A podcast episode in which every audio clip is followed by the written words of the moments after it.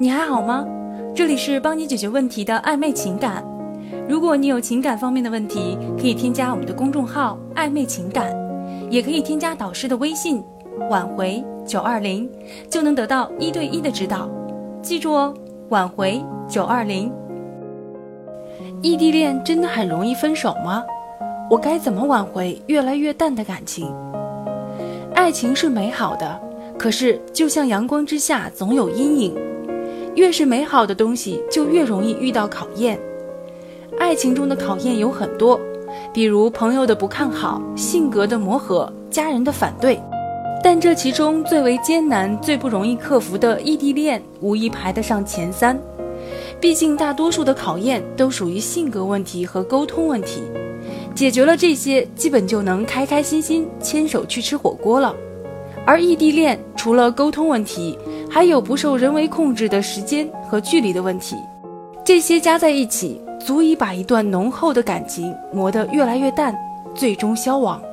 异地恋的情侣一定会有这样的感觉：我们不在一个地方学习、工作、生活，但每到节假日，我都会坐车去看他呀。为什么我们的感情不能像以前那样了呢？虽然有时候忙起来真的什么都顾不上，可是，一有空闲，我还是会和他打电话、视频呀。为什么他却越来越不耐烦了呢？是我做的不够好吗？还是异地恋真的已经把我们的感情消磨殆尽了呢？有一句话说：“此爱隔山海，山海不可平。”时间和空间是无法改变的，我们没法像科幻小说那样用科技手段去减少时间、缩短空间，也没有哆啦 A 梦的任意门，想去哪儿开个门就能到。但我想说：“此爱隔山海，山海亦可平。”真正深厚坚定的感情，经得起纷繁的诱惑，更经得起时间和空间的考验。所以不要说异地恋容易分手，容易造成分手的只是人心的变化而已。异地恋在众多情侣中的比例不算小，在车慢马慢、时间慢的七十年代，父辈们的爱情很多都是异地恋，他们或受工作指派，或受政策变动，不得不和心爱的人分离。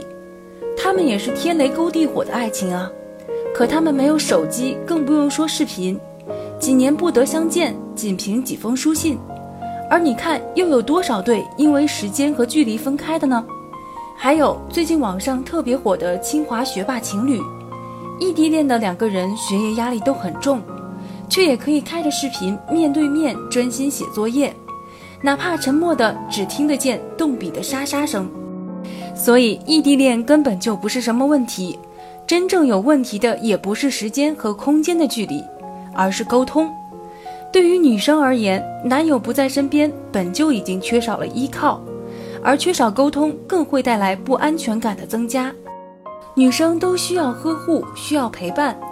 你已经不能像别的男生那样，下班了陪女友买买菜、吃吃饭、逛逛街。也不能在下雨天给忘性大的女友送伞，更不能在她生病的时候照顾她了。那为什么不能减少点和兄弟喝酒的时间，减少点陪基友打游戏的时间，减少点陪客户的时间，多安慰一下女友敏感脆弱的心呢？不要说你真的很忙，要想让异地恋的双方仿佛还是在一起时那样，就要及时沟通。再忙也要发个信息，通个电话，连个视频。再累也不要忘了你的爱人，也许也忙累了一天，可还是想和你说说话。再苦也不要忘了你们在一起时候的点滴。也许有的人会说：“老师，你说的对，我们确实需要沟通。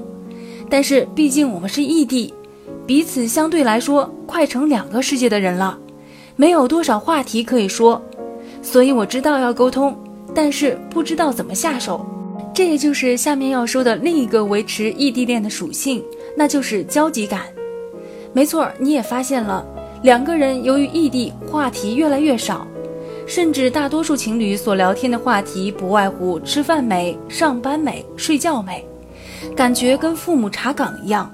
那么要解决这个问题，只有建立你们的交集。比如你在跟基友打游戏的时候，可以叫上你的另一半一起；还比如你们可以为彼此的感情设置一个小目标，我们今年要赚多少钱可以买一辆车，然后一起探讨一些商业项目。再比如，你们可以分享一下你们平时生活中的一些趣事。你要知道，会聊天的人和不会聊天的人的区别在于，会聊天的人可以把无趣的事情说得很有趣，不会聊天的人却会把很有趣的事情说得很无趣。这一切除了聊天技巧之外，还有你是否花了心思去跟对方沟通。所以你会发现，异地恋要想挽回也容易也不容易。